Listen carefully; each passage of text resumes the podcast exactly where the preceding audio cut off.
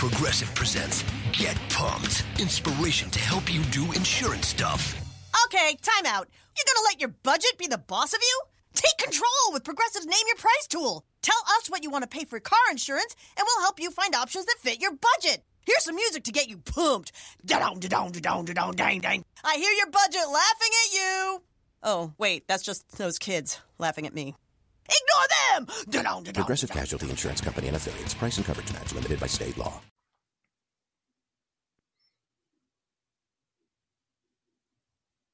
Esto es Mezcum Podcast y en el episodio de hoy tenemos entrevista con Gonzalo Moncada, manejador de la página Esfera Roma, para hablar sobre la Roma, rival del Barcelona en cuartos de final de la Champions League. Mezcum Podcast comienza ahora.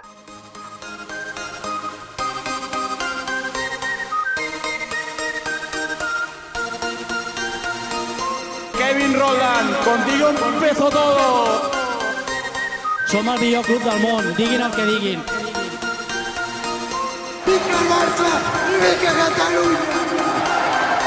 Apreteu-vos els cinc cinturons, que ens ho passarem bé. Bienvenidos a Mezcum Podcast, espacio dedicado totalmente a cubrir la actualidad del Fútbol Club Barcelona. Les habla Rafael Lamuy junto a Julio Borrás. Dímelo, Julio. Dímelo, Rafa, ¿cómo te va? Está bien, me va bien, me va bien. Aunque todavía hace frío acá. Pero estoy aburrido, no te voy a mentir. Estos FIFA Breaks me, me, me irritan la piel demasiado. No los detesto. Ya quiero que se acaben y que empiece el tramo decisivo de esta temporada 2017-2018. Así que, no sé. Cuéntame, ¿cómo te sientes tú? Ya pronto, ya pronto. ¿Qué tal esta jornada internacional? Por lo menos hoy podemos mirar hacia adelante, hacia ese partido ante la Roma que nos ilusiona. Liga de Campeones, que es de las cosas que más nos gustan. Ya pronto se acaba tu, tu martirio, Rafa. Sin duda alguna. Así que estoy loco, loco de que se acabe ya y que. Ay, cruzar los dedos. Papito Dios. Por favor, que no se lesione nadie del Barcelona, te lo pido. Por favor, por favor, por favor. Este. dicho eso, creo que hoy es un episodio especial, ya que. Obviamente no hay partidos del Barcelona, pero tenemos la entrevista que Julio le hizo a Gonzalo Moncada. Gonzalo Moncada maneja en Twitter la página de Esfera Roma, que se dedica a cubrir toda la actualidad de la Roma. Y obviamente Julio eh, le hizo una entrevista a Gonzalo la semana pasada, que decidimos guardarla para esta semana, ya que obviamente no hay partidos del Barcelona y tuviésemos un poquito más que hablar. Así que Julio, zumbala. Si te gusta nuestro contenido y nos quieres apoyar, por favor déjanos un review de 5 estrellas en iTunes, ya que de esta manera Mezcum Podcast le saldrá a más personas en su feed y así nos ayudan a que la comunidad de Mezcum Podcast siga creciendo. Estamos aquí con la compañía de, de Gonzalo Moncada, fanático de la Roma, que tuvo la, la gentileza de acompañarnos a hacer una pequeña previa del partido de Champions League, donde el Barcelona le toca jugar ante la Roma en cuartos de final. Así que saludos, Gonzalo. ¿Qué tal? ¿Cómo estás? Todo bien, todo bien. Estamos, primero te agradecemos que hayas sacado el tiempo para estar con nosotros y, y bueno, interesados en conocer un poco sobre la Roma. Sí, nada, muchas gracias a vosotros. Kevin, este, nosotros hicimos como una reunión de preproducción, eh, tenemos como un poco un libreto, unas preguntas. Eh, ¿Hay algo que quieras compartirnos antes de comenzar con eso? Eh, bueno, nada, simplemente que eh, ahora que estamos hablando, la Roma terminó de jugar hace un, hace un rato y el partido que ha jugado lo ha ganado eh, 0-2. 0-2, eso fue contra el, Contra el Crotone. Crotone, Ya, estoy viendo aquí. ¿Y qué tal ese partido? Eh, pues desde, desde el principio han dominado y bueno, luego con la Roma siempre, siempre hay algún sustillo, se han puesto por delante pronto, pero luego pues Alisson ha tenido que hacer sus paradas porque ha tenido alguna ocasión el Crotone y al final el, el segundo gol de Nainggolan, que ha sido un golazo, la verdad, si lo podéis ver, eh, y le ha dado la victoria a la Roma. Bien, bien. ¿Y Alison qué tal? Los medios están se enfocan bastante en él. Sí, Alisson, eh, bueno, un fichaje que la verdad mm, no era muy conocido, no es un portero que en Europa se conociera mucho, yo creo, eh, pero desde que ha llegado el rendimiento ha sido buenísimo y, y la verdad que, bueno, parece ser que va a ser titular con Brasil en, en el Mundial. Está, está en Ederson y él y, vamos, toda la fase de clasificación de Brasil él la ha jugado de titular. O sea que se supone que seguirá, Tite le, le dará la titularidad. Y, y la verdad es que está haciendo un- la mejor temporada de su carrera, yo creo. ¿Y lo ves en la Roma por las próximas temporadas o te parece que es de esos jugadores que, que explotan y luego a los clubes se les hace difícil retenerlo? Bueno, en la Roma siempre, cada vez que un jugador explota, bien o Nainggolan o, ahora este año Allison, pues siempre se habla de que, porque la Roma no es un club de, de primerísimo nivel, siempre se habla de que puede ir a un club más potente. Decían que el Chelsea estaba interesado, puede ser que se fuera, pero bueno, Nainggolan todos los años dicen que se va a ir y al final lleva no sé cuántos años ya aquí siendo uno de los capitanes. Vale, vale. Bueno, pues si te parece, ¿qué tal si empezamos con lo que teníamos un poco programado? Sí, perfecto. Estamos, estamos bien curiosos de saber porque, ¿verdad? Podemos ver la tabla, la Roma anda tercera en Serie A.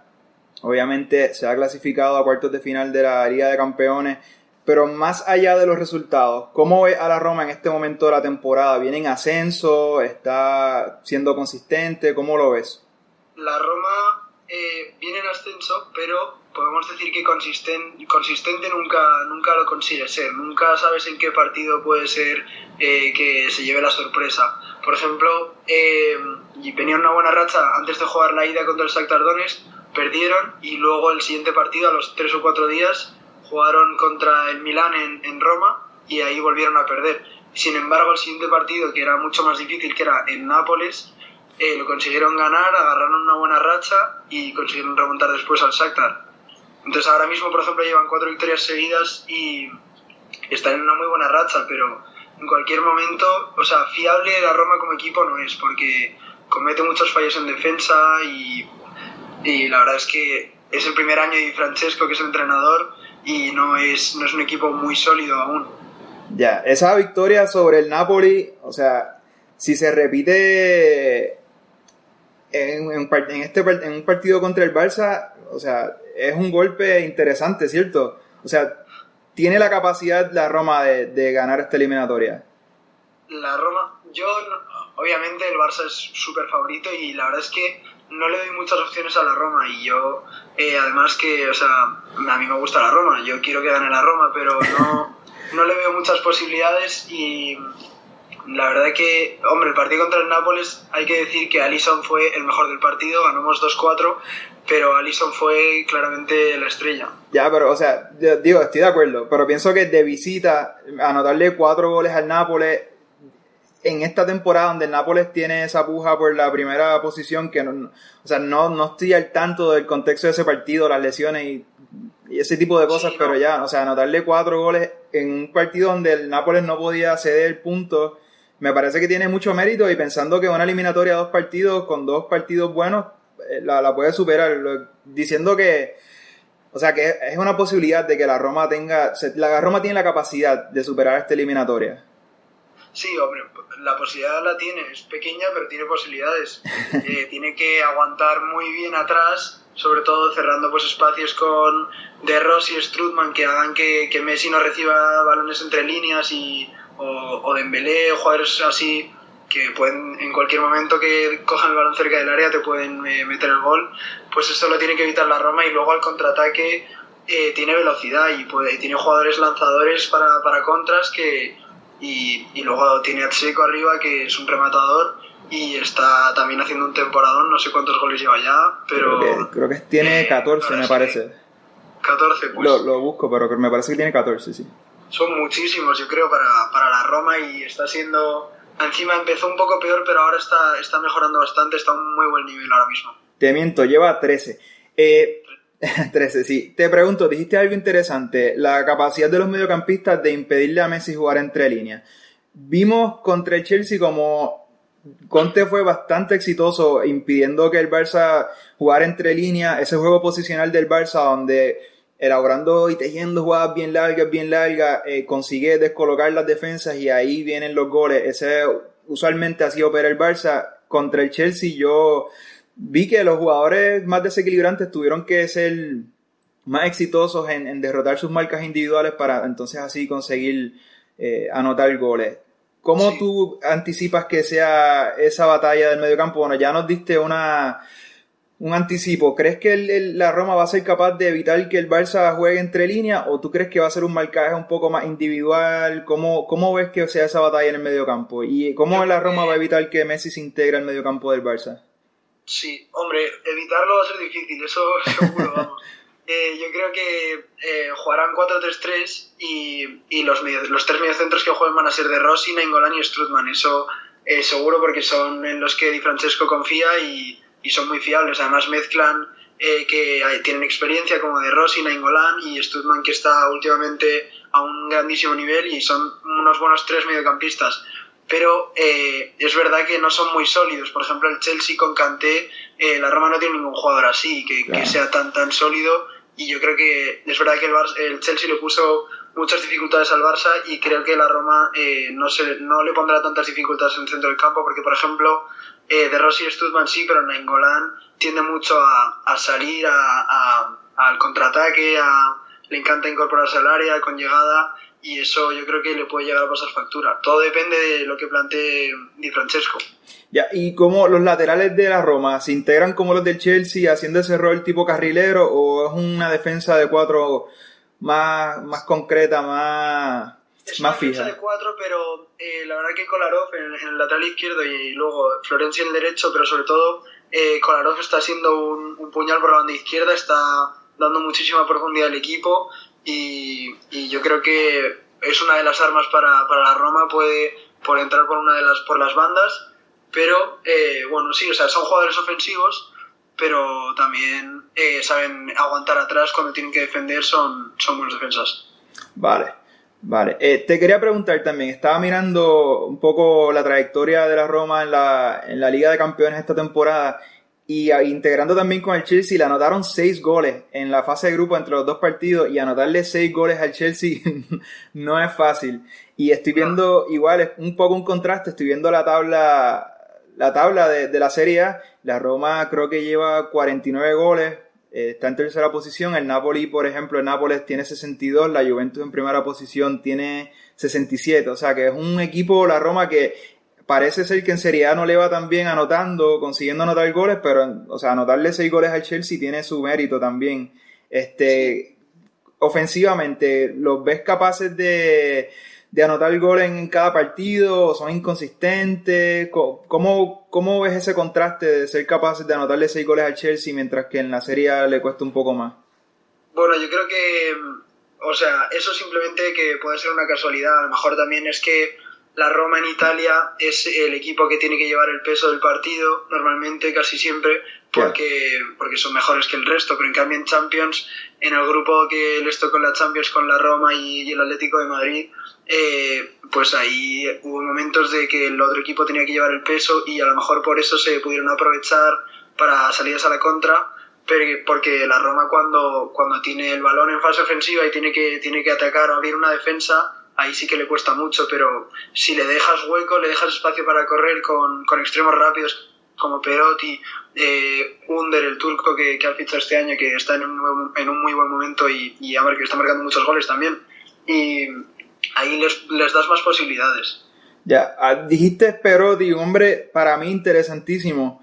Recuerdo cuando jugaba en el Sevilla, mm, estaba tratando de conseguir el partido, no sé hace cuántos años fue, pero esto era cuando Sergio Ramos todavía era lateral derecho, que yo tengo, yo soy de la opinión un poco, no muy popular, de que Sergio Ramos era un mejor lateral que, que central. Yo sé que no, no es muy popular, pero cuando tienes un lateral con esa presencia física, igual con, con las capacidades que tiene en defensa, pues se juntan los dos centrales y Sergio Ramos y para mí es un muro. Pero bueno, punto aparte, recuerdo el Sevilla, pero di hacerle la vida imposible a Sergio Ramos por ese lateral. Y era muy joven y recuerdo pensar, este jugador va a ser un crack mundial eventualmente. Y creo que su, creo que hubo unas lesiones y su carrera ha tenido un poco sube y bajas. ¿Cómo está Perotti en este momento de su carrera?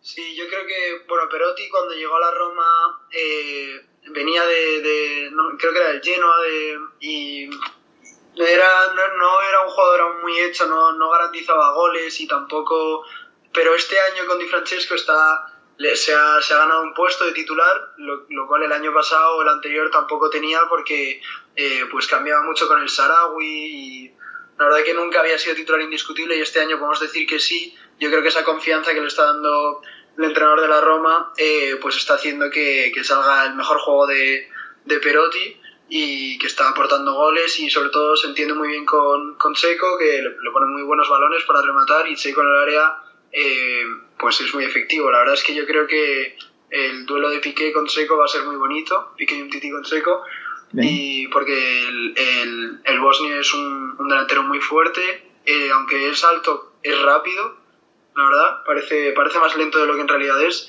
y, y bueno, y sí, básicamente eso. Qué bien. Eh, y anticipas, ya nos anticipaste el mediocampo con Nainggolan, Strootman y, y De Rossi. El, ¿Anticipas que la delantera será Perotti, Seco y el Charawi? No, el Sarawi, bueno, hoy ha, hoy ha marcado el Sarawi que le estaban dando, dando la oportunidad de titular porque Di Francesco ha hecho muchos, muchas rotaciones, ha, ha cambiado a cinco titulares, pero eh, normalmente los que van a jugar son Perotti, Seco y, y Under, el, el turco que han fichado este año. Ya, ya. Bien. Que fue el que marcó en, eh, contra el Shakhtar Donetsk, marcó en la ida el 0-1 y después remontó el Shakhtar 2-1. Claro, veo. Eh, a ver qué se me queda por aquí. Ok.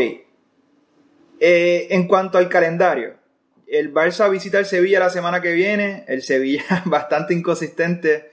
Eh, yo los vi esta temporada jugando el partido que perdieron en el, en el Bernabéu 5-0. O sea, sí, Sí. 5-0.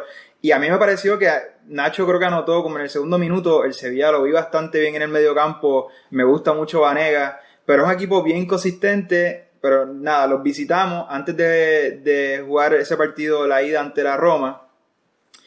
Eh, la Roma visita el Bologna la semana que viene, me parece, está 12 en la tabla y luego recibe a la Fiorentina entre esos dos partidos. ¿Crees que el calendario favorece a la Roma o, o no crees que sea un factor? Eh, esos partidos que están antes y entre medio de la eliminatoria, ¿cómo los ves? La verdad que, eh, bueno, en Italia los cuatro primeros van a la, a la Champions el año que viene directamente, no hay previas. Entonces, eh, el Barça claramente se está jugando más. Pues no sé si podrá rotar en Liga o no, pero se está jugando la Liga. Al final tienen que ganar los partidos que quedan porque a la mínima el Atlético de Madrid les puede recortar puntos. Y yo creo que la Roma sí que además tiene una plantilla amplia puede, tiene muchos suplentes que, Di Francesco cuenta mucho con ellos. Hoy ha sido un ejemplo y ha puesto cinco, cinco jugadores internacionales que seguramente jueguen con, eh, amistosos con sus países eh, que, que, no han jugado hoy. Han sido, bueno, algunos han jugado algún minuto, otros ni siquiera han salido al campo y ha ganado la Roma. Entonces, yo creo que el calendario sí que le puede perjudicar más al Barcelona que a la Roma, porque la Roma al final eh, tiene una plantilla más amplia, yo creo que el Barcelona, y, y los titulares que vayan a jugar contra el Barcelona eh, tendrán la oportunidad de descansar. Ya, hey, creo que no lo mencioné, el Barça juega contra el Leganés en el Camp Nou entre esos dos partidos de, de, de cuartos de final. Eh, has mencionado a Di Francesco en varias ocasiones. Eh, hemos visto esta temporada Valverde una transición. El Barça es un equipo que está en transición. Estamos jugando 4-4-2. Seguramente esa va a ser a la formación ante la Roma. Eh, aunque ¿verdad? está la posibilidad de jugar un 4-3-3, pero el 4-4-2 es la formación de, de, Valverde. Es un equipo, como sabes, seguramente lo sigues porque me comentaste que está en Madrid. Eh, ya más o menos sabemos qué esperar de Valverde. De, Di Francesco, ¿qué podemos esperar? ¿Tú crees que asuma este partido? Me has, has hablado que es un equipo que en la, la, Liga de Campeones se valía de jugar a la contra, creo que así lo interpreté.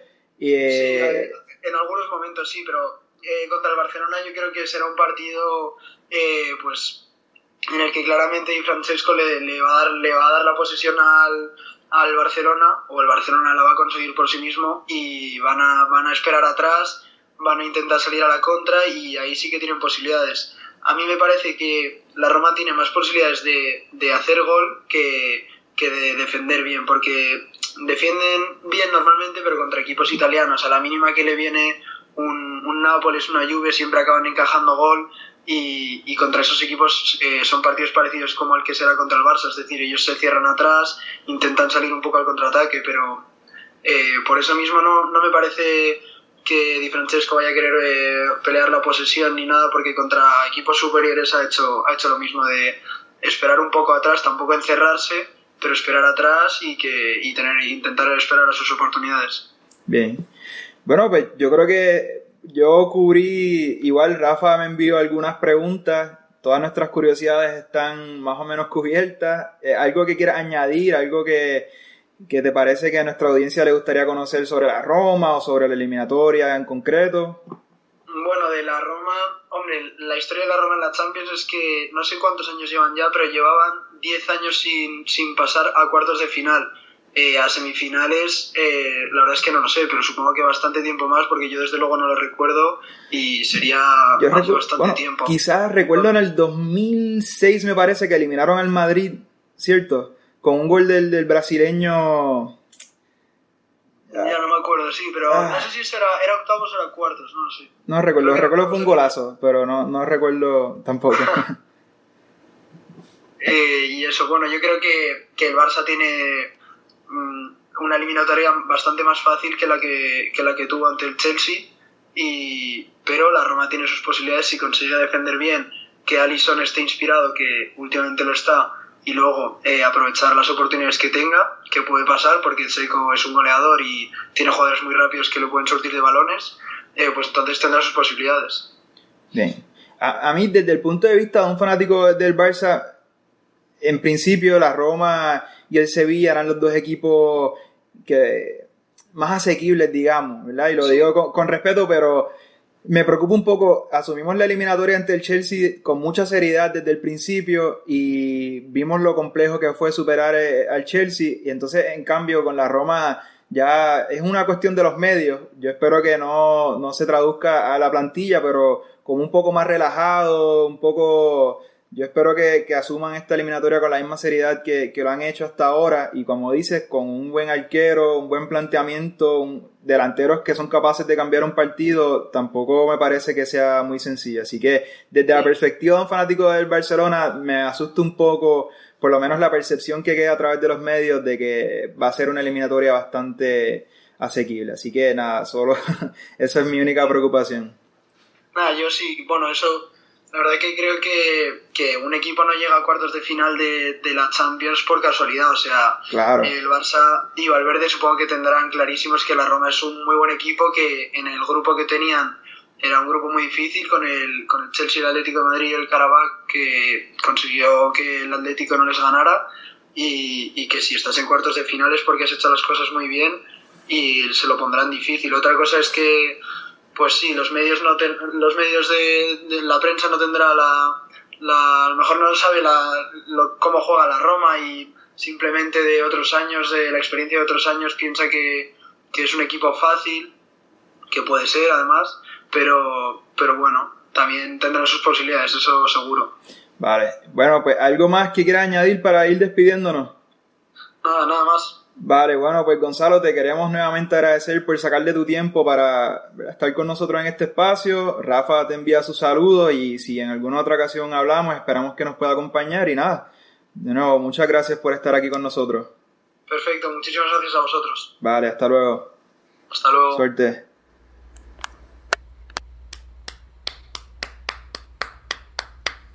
¡Wow! Un aplauso para Julio Borras y a Gonzalo Moncada. Vamos todos, Julio, Gonzalo. Este, no, no, me, me- buenísima la entrevista. Este, yo, pues por mi parte, darle las gracias obviamente también a Gonzalo por, por acceder a, a la entrevista y, y por el excelente análisis que hizo de la Roma, que ahora obviamente lo vamos a desmenuzar un poco porque tuvo varios puntos importantes. Obviamente Julio fue el que hizo la entrevista, así que ya la escuchó. Yo no la había escuchado y no la quería escuchar de antemano porque quería que fuese un poco más orgánico y asimismo pues comentar sobre ella en, en el podcast. Y, hubo varios puntos interesantes que creo que, aunque eh, en el sentido de que, por ejemplo, ese el mediocampo de la Roma, claramente si no se lesiona a nadie van a ser Strutman, Nainggolan y Daniele De Rossi. Y es, esa es la pregunta, la gran pregunta. ¿Van a poder contener a Messi entre líneas? O sea, eso también me gustó mucho cuando habló de que Nainggolan le gusta mucho subir al ataque. Así que, pues obviamente se habla un poco de, entre comillas, la falta de rigor táctico de Nainggolan. Y que Nainggolan, vamos a ver si va a ser ese un poco más alocado subiendo eh, para llegar de segunda línea o uno con un poco más de disciplina táctica para ayudar a tanto a De Rossi como a Strutman en todas esas incorporaciones entre líneas que van a haber de Iniesta, Messi y si juega Dembele. Así que creo que eso es un punto bastante interesante y que hay que tener en cuenta. Otra cosa, el duelo de Seco contra Piqué y Untiti, que me gustó algo que dijo Gonzalo de que te da la sensación que obviamente por su físico, de que Seco es un, un delantero lentísimo, pero es de esos jugadores que son, engañan y parecen que son lentos, pero no son tan lentos. Así que ahí obviamente pues un Titi no tiene ese problema porque es bastante rápido, pero creo que Piqué tiene que estar bastante atento de no dejarse engañar por la corpulencia de Seco y pensar que, que no es tan rápido y no vaya a ser que en alguna jugada puntual Seco tome por sorpresa a Piqué y le gane la espalda o le, le gane la espalda o le gane una jugada simplemente por velocidad. Otra cosa que estaba comentando Gonzalo, que creo que pues viene bastante analizando con, con que el rival es el Barcelona, que especialmente en la Champions, que a la Roma le cuesta un poco llevar el peso del partido en la Serie A cuando tiene que ser quien lleve la batuta del ataque y romper defensas que se cierren atrás. Sin embargo, le va bien cuando él le cede el protagonismo al otro equipo y es el equipo rival el que tiene que llevar el peso del partido y la Roma pues se ve con más espacio para para maniobrar y para jugar a la contra, cosa que obviamente es lo que va a pasar contra el Barcelona. Yo no creo que la Roma vaya a tener el balón ni mucho menos y vaya a encerrar al Barcelona atrás. Así que, de acuerdo al análisis, al análisis de, de, Gonzalo de por qué a la Roma le fue tan bien en la fase de grupos de la Champions League, teniendo en cuenta que estaban en un grupo con el Chelsea con el Atlético de Madrid, que fue por eso mismo, porque no tuvo que llevar la iniciativa del partido, simplemente le cedió pues esa iniciativa rival, creo que tiene chances de que poder tratar de replicar esa fórmula que tanto le funcionó en la fase de grupo, replicarla en los cuartos de final con el Barcelona, porque el Barça es quien va a llevar la batuta y el ritmo del partido eh, en estos cuartos de final. ¿Qué me tienes que decir, Julio? ¿Sobre qué? Hablaste mucho ahí. ¿Qué, ¿Qué, particularmente quieres que te comente? Pero antes, antes de que me hagas la pregunta, quiero Señalar que esa entrevista, como acabas de mencionar o como lo dijiste hace unos minutos, la grabamos el weekend pasado, el domingo pasado, y fue justo antes de que el Atlético de Madrid se diera puntos en esa puja por la primera posición en la liga, la cual el Barcelona ya tiene bastante encarrilada luego de ese, ese despiste del Atlético. Así que ese es el único punto que creo que ya toma un poco menos de validez. Creo que no, no es consecuencia de ninguno de los dos. Estuvo acertado el comentario de Gonzalo en cuanto a que el Barça en ese momento de la temporada no podía hacer puntos porque tenía el Atlético ahí respirándole en el cuello. Ya eso no es no está vigente, así que quizás el Barcelona puede tomarse la liga con un poco con un poco menos de seriedad, enfocando más sus cañones en la Liga de Campeones. Ahora, fuera de, eso, que, que, no quería que se me escapara, ¿qué, qué quieres que te comente? Eh, no, rapidito, sobre lo que estabas comentando, que sin duda alguna, porque ahora el Barcelona lleva 11 puntos de ventaja sobre el segundo lugar, que es el Atlético de Madrid. Hay que recordar que el primer partido luego de este parón FIFA y el partido antes del partido de vuelta de contra la Roma es contra el Sevilla en el Sánchez Pizjuán, que obviamente siempre es un partido difícil de liga, pero aún así el Barça se puede permitir hacer varias rotaciones, inclusive hasta empatar por la, esa derrota que mencionaste del Atlético de Madrid contra el Villarreal, luego de todo haber grabado la entrevista con Gonzalo. Dicho eso, eh, quería que me hablas específicamente si tú crees Obviamente el Barcelona va a llevar la batuta en la eliminatoria, eso sin duda alguna. Gonzalo dijo que, según él, algo que benefició a la Roma en la fase de grupos contra rivales tan fuertes en su grupo como el Chelsea y el Atlético de Madrid, fue que el otro equipo fue quien tuvo la iniciativa y el, la Roma no tuvo esa responsabilidad y simplemente se vio con la opción de poder salir al contraataque y con mucho espacio para poder maniobrar. Obviamente esa va a ser probablemente la réplica de lo que vamos a ver en la eliminatoria entre la Roma y el Barcelona. Aún con ese escenario, ¿tú crees que la Roma tenga alguna oportunidad de, hacer daño real al Barcelona y en algún momento complicarle la eliminatoria?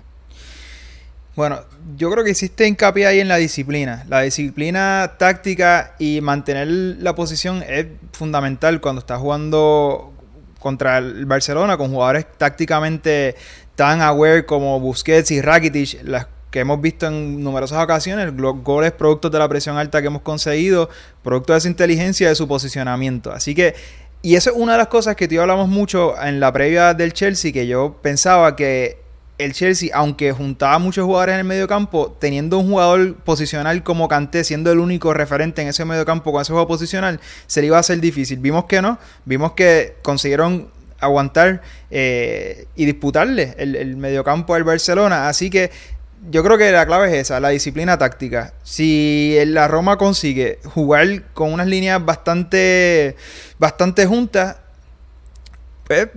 de nuevo, tienen la capacidad al frente para hacernos daño y como comentó Gonzalo, tienen la capacidad de jugar al contraataque. Ahora, si, si no tienen la disciplina para aguantar sus posiciones y escoger sus momentos, pues ciertamente el Barça tiene la posibilidad de, conseguir anotarle goles porque hemos visto un Barça esta temporada con bastante más directo que en temporadas anteriores. Así que jugadores con un posicionamiento y inteligencia táctica como los del Barça eh, ven una oportunidad, eh, yo creo que va a ser o sea, sería tonto de la Roma perder, perder la disciplina en el medio del campo. No, sin duda alguna. Por eso es que me, resulta interesante ver qué Nainggolan vamos a ver contra el Barcelona. Yo creo que Di Francesco sabe la importancia de, de, de la disciplina táctica que tenga la Roma. No se puede, tienen que ayudarse los unos a los otros porque si de momento alguno se descuelga de esas tareas defensivas o coberturas defensivas, creo que obviamente con Messi, Dembele, Iniesta y compañía son jugadores más que capaces de hacerlos pagar por esos desajustes defensivos. Y lo otro que te quería comenzar antes de, de movernos, pues nada, hablar un poquito del parón de, de, los, de las actuaciones de los jugadores blaugranes en el parón de selecciones, que me dio mucha risa, nada, como que lo la vieja escuela que mencionaras a, Perotti cuando estaba en el Sevilla y esos duelos con Sergio Ramos y que, es increíble que lo tenía acá. Eh, Perotti estuvo en el filial del Sevilla, en el Sevilla B, y luego estuvo eh, desde el 2009 hasta el 2014 con el Sevilla. 117 apariciones y 9 goles, que estuvo bastante tiempo con el Sevilla y me dio un poquito de nostalgia recordar esos, esos duelos en el Pizjuán con Sergio Ramos de lateral derecho y, que nada, que era un jugador que despuntaba, eh, tuvo unos momentos brillantes contra el Madrid y que tal vez uno pensaba que, iba a terminar en una carrera un poco más este, prestigiosa entre comillas, pero luego se estancó un poco y ahora de nuevo pues obviamente en la Roma bajo Di Francesco está volviendo a no a despuntar, a despuntar, pero tener un poco más de continuidad eh, en el 11 titular. Totalmente de acuerdo. Hablaste, ¿algo más que quieras comentar ah, para pasar la página? No, pues. Negativo, ah. darle las gracias de nuevo a Gonzalo por haber este, accedido a la entrevista y obviamente esperamos eh, poder coincidir de nuevo, de nuevo, con Gonzalo durante los partidos de los cortos de final. Totalmente de acuerdo. Ok, mencionaste mencionaste que la jornada internacional de los jugadores del Barcelona, ¿qué te resalta? Porque ya lo hablamos en la preproducción, pero a mí me resalta mucho la participación de un jugador, eh, tuvo muchos más minutos de lo que anticipaba. ¿Qué te resalta a ti? Bueno, pues honestamente a mí lo que me resalta es la lesión de la nada que apareció de Lionel Messi, unas molestias en los isquiotibiales que Argentina, hay que recordar, jugaba en Manchester, en el Etihad Stadium, un amistoso contra Italia. Lo jugó, eh, creo que fue hace, hace, un, hace, un, día, el viernes. No, hace dos días, perdón, el domingo. Eh, el viernes, y Messi no jugó porque tenía unas molestias en los isquiotibiales y Jorge Sampaoli, el entrenador de Argentina, decidió junto a Messi, obviamente, no corre ningún riesgo y descansar. Eh, juegan el, creo que es el martes, si no me equivoco, contra España en el Wanda Metropolitano y obviamente todavía hay dudas de si Messi juega o no, pero eso es lo más que a mí me llama la atención porque nunca, no habíamos escuchado durante esta última semana para nada de que Messi estuviese arrastrando molestias ni que estuviese jugando infiltrado como si lo hemos escuchado con Piqué. pero con Messi no había habido absolutamente nada de ningún tipo de información, ningún periodista había filtrado esa noticia y de momento de la nada sale con eso, que obviamente que Messi tenga una molestia, creo que yo, que pues obviamente saltan las alarmas en el Barcelona y que nada, que espero que obviamente termine en nada, pero pues me, me resultó bastante curioso eso, teniendo en cuenta que no se había reportado absolutamente nada sobre esas molestias de Messi. Sí, estoy de acuerdo. Un poco curioso. Esperemos que no sea nada de gravedad. A mí, en cambio, ciertamente lo de Messi, siendo probablemente, probablemente nuestro jugador más importante, pues claro que saltan las alarmas y hay que tenerle un ojo a eso. Eh, pero me molesta un poco, no me molesta, pero me, me da mucha curiosidad el manejo de Lopetegui con, con Piqué, que tuvo 50 minutos, 50 minutos en el campo, venía padeciendo de una gripe y no empecé a la gripe y a las molestias que venía arrastrando en la rodilla, pues tuvo 50 minutos en el campo, algo que me parece excesivo, dado que Piqué es un central de garantías, de lo cual ya a estas alturas de la el cano al mundial, ¿qué, conclusiones se puede sacar de, tener a Piqué en la cancha? Ya todos sabemos el gran central que es y lo que nos puede dar, así que me, estuvo bastante curioso que tuviera minutos, dado que viene arrastrando problemas en la rodilla y que venía padeciendo de una gripe. Así que eso, el manejo de, la selección con Piqué no me gustó. No, sin duda alguna, para mí me resultó totalmente innecesario porque es como tú dices, o sea, ¿qué, qué pruebas tú? Eh, y, con una defensa tan consolidada y equipo tan consolidado, no es como que, por ejemplo, con Argentina, que tú estás. Eh, básicamente, un equipo que está en, construcción eh, de camino al mundial, que todavía no se sabe ni quiénes van a ser los laterales, el mediocampo, inclusive la delantera. Solamente se sabe que Messi va a jugar y ya. Pero España, por el otro lado, un equipo bastante tan consolidado que puede haber que una o dos dudas en el once inicial. Sí, o sea, ninguna en la defensa. No, yo entendería, por ejemplo, si jugar con un falso 9 o si jugar con un 9 de referencia como Costa que pueda jugar de espalda y sellar esos centrales. Ese tipo de cosas yo la entendería, pero como dice, una defensa consolidada con Sergio Ramos de una trayectoria impecable, se complementan muy bien. No, no veo por qué tuvo que jugar 50 minutos. No, y para todo esto también los que cuestionan no vamos a entrar aquí en aspectos políticos ni nada por el estilo ahora mismo, pero pero toda esa gente que critica a Piqué, que si por la selección, que si bla bla, o sea, Piqué tiene más compromiso que Sergio Ramos con la selección. Sergio Ramos tan pronto tiene un, un cantacito ahí se vuelve, se vuelve, se devuelve de la selección, de la concentración. Piqué juega con lesiones, juega enfermo. Piqué viene arrastrando esas molestias de las rodillas desde el, el, derby contra el español de liga que le, hicieron una entrada criminal. Gerard Moreno, sí. Gerard Moreno. Viene arrastrando claramente con vendaje, lo hemos visto en sin números partidos del Barcelona, agarrándose esa rodilla, inclusive en algunos ha tenido que salir porque pues por la molestia. También se reportó que tenía fiebre, que estaba enfermo y aún así juega en un partido totalmente insignificante y estúpido contra Alemania que para que luego vengan a criticar el, compromiso de Piqué con la selección. hablando de Piqué, ya que estamos aquí grabando, no hay mucha tela, no hay partidos que discutir. Y sé que te, gustó mucho el artículo de Piqué para The Players Tribune. ¿Tienes algo que comentar de ese artículo? Oh, bueno, que me dio risa. Piqué es un payaso, en el buen sentido de la palabra, en absolutamente todo. O sea, contando cuando estaba contando la historia en el vestuario del Manchester United con Roy King, que el, que el celular de él empezó a, vibrar y nadie sabía dónde quedaba y que Roy King se empezó a molestar. Y luego Piqué dice en, el, en el artículo, no, y Roy King me agarró por el hombro y me dijo, no, no pasa nada, todo estar bien. Y después dice como que tú eres loco, que yo me iba a agarrar y me iba a decir eso. Por poco me arranca la cabeza.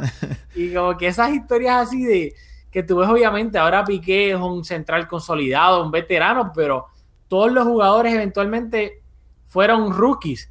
Y, esas historias de que, pues obviamente el veterano de esa época lo cogió a él de punching y le hizo una broma, no una broma, sino que Roy King era de esa manera. Pues me da bastante risa ver este, ver eso. Y luego, o sea, los por pocos, o sea, el mundo, ¿no? La vida cotidiana de uno, y aquí de nuevo yo me sé que me pongo medio filosófico en este podcast, pero los por pocos de por cómo terminó en el Barcelona. O sea, cuando él estaba hablando de ese gol, no recuerdo contra quién en la Premier League, que perdió la cobertura defensiva y terminaron marcando completamente solo y que él dice, en ese momento yo me di cuenta que yo perdí la confianza de Sir Alex Ferguson por completo y que lo que es la desgracia de uno es una bendición para el otro. Luego el Barcelona terminó comprándolo por una absoluta miseria, que eran 5 millones de euros, y, y, terminó siendo, obviamente, gracias a Puyol, gracias a Pep que le dio la oportunidad, el central que es hoy en día. Y que luego también dice, no, en el 2012, que claramente lo comentábamos pues todos los culés, el, el bajo nivel que tuvo Piqué en esa época de 2012, 2013 y 2014, que yo digo y no sé, nada me lo saca de la cabeza, casualmente los peores años de Piqué coincidieron desde que cuando Fábregas llegó al Barcelona y acabaron cuando Fábregas se fue del, del, Barcelona. Y todos sabemos que él y, Piqué, Fábregas y Piqué son bastantes, eh, son muy una buenos relación curiosa. Exactamente. Así que nada, que, me, pues, que él mismo aceptó que fueron su, que claramente todos nosotros lo veíamos en todos los partidos y luego que él lo aceptara, pues claramente pues nos confirma que no estábamos locos, que claramente estaba en un, en un bajo nivel luego de, esos primeros tres excelentes años con el Barcelona. Así que nada, me da risa y yo le echo la culpa a Fabre. Coincido contigo también y la humildad que ahora vemos el central que se ha convertido y se nos olvida, él dice, el Barcelona me fichó para ser el cuarto central.